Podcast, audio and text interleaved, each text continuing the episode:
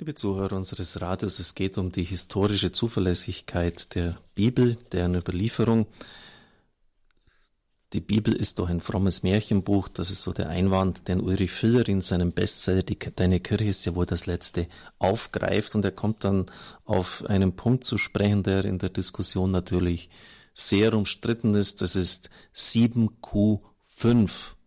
Was verbirgt sich hinter diesem Geheimcode?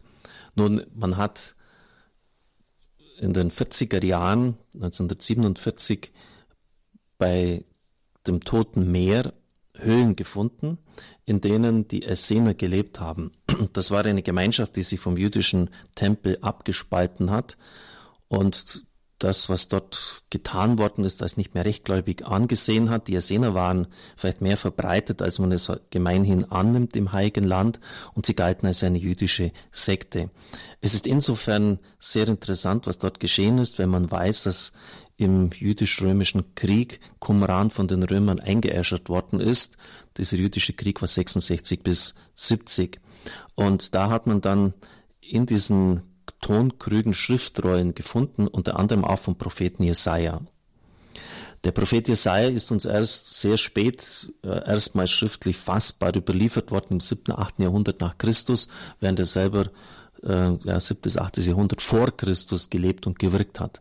Durch die Funde einer Rolle, einer Schriftrolle des Propheten Jesaja fast komplett aus Qumran, wo man ja wusste, dass äh, das vor 70 zu datieren ist aufgrund der Zerstörung, ist man fast acht Jahrhunderte weiter zurückgekommen und man hat festgestellt, wie treu auch die Überlieferung war.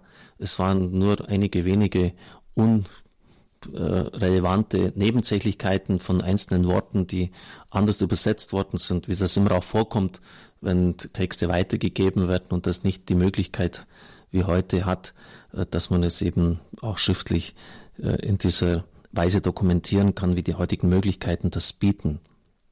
Also das war eine Sensation und deshalb sind diese Schriftrollen auch in Jerusalem in einem ganz besonderen Museum zu sehen. Insgesamt sind es elf Höhlen gewesen, in denen man Funde gemacht hat und die Nummer der Höhle wird immer vorangestellt. Also sieben, das ist die Höhle Nummer sieben, Q für Qumran und fünf für Fragment Nummer fünf. Sie können das alles nachlesen bei Wikipedia, wenn Sie das im Internet eingeben. 7Q, also 7 als Zahl, dann der Buchstabe Q und 5.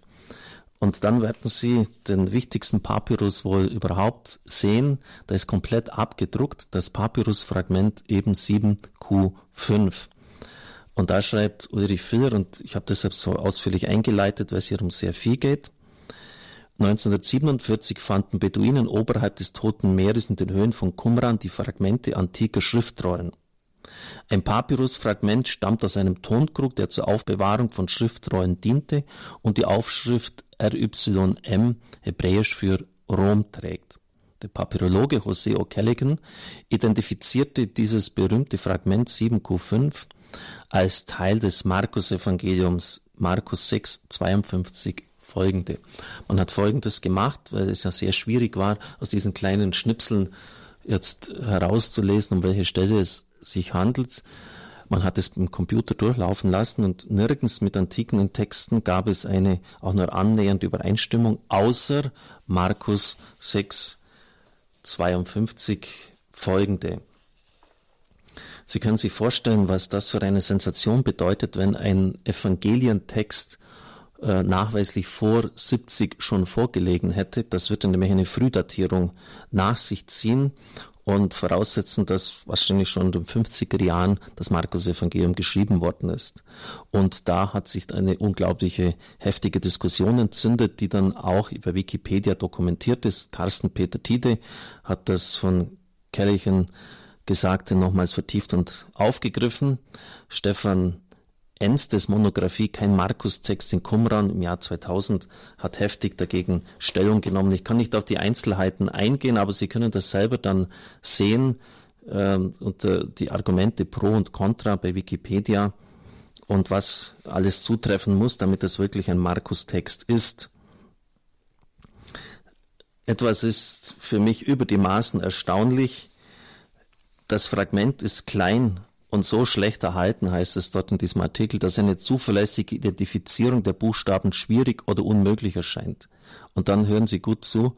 Bis heute ist das Fragment nicht restauriert.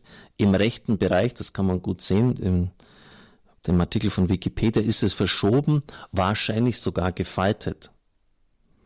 Eine Restaurierung könnte möglicherweise weitere Buchstaben sichtbar machen. Das heißt, ein Papyrusfragment, das für die Wissenschaft von allerhöchster Bedeutung ist, ist bisher nicht einmal restauriert worden. Ja, man fragt sich schon, äh, ja, was sind wir denn eigentlich? Wenn da vielleicht noch weitere Buchstaben wären, äh, könnte man ja wahrscheinlicher dann sagen, das ist der Markus-Text, was ist es eben nicht. Und natürlich ist damit, äh, darum ist auch ein sehr großer ideologischer Kampf damit verbunden, viel ähm, auf dem Spiel. Denn wenn Markus schon im Jahr 50 das Evangelium abgefasst hat, dann würden viele Thesen, die man bisher aufgestellt hat, nicht mehr haltbar sein. In der Einleitung etwa zum Markus-Evangelium bei der Einheitsübersetzung heißt es, dass Markus schon auf die Zerstörung von Jerusalem zurückblickt. Also nimmt man an, dass er etwa um das Jahr 80 sein Evangelium geschrieben hat.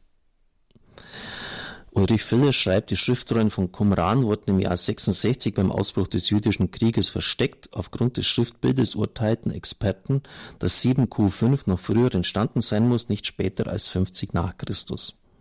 Wenn Jesus nach der glaubwürdigen Berechnung während der Vigie des hebräischen Paschas im Jahr 30 gestorben ist, muss man davon ausgehen, dass die ersten Evangelien nur kurze Zeit später verfasst wurden und ihre Autoren entweder selbst Augenzeugen waren oder auf die Berichte von Augenzeugen zurückgreifen konnten.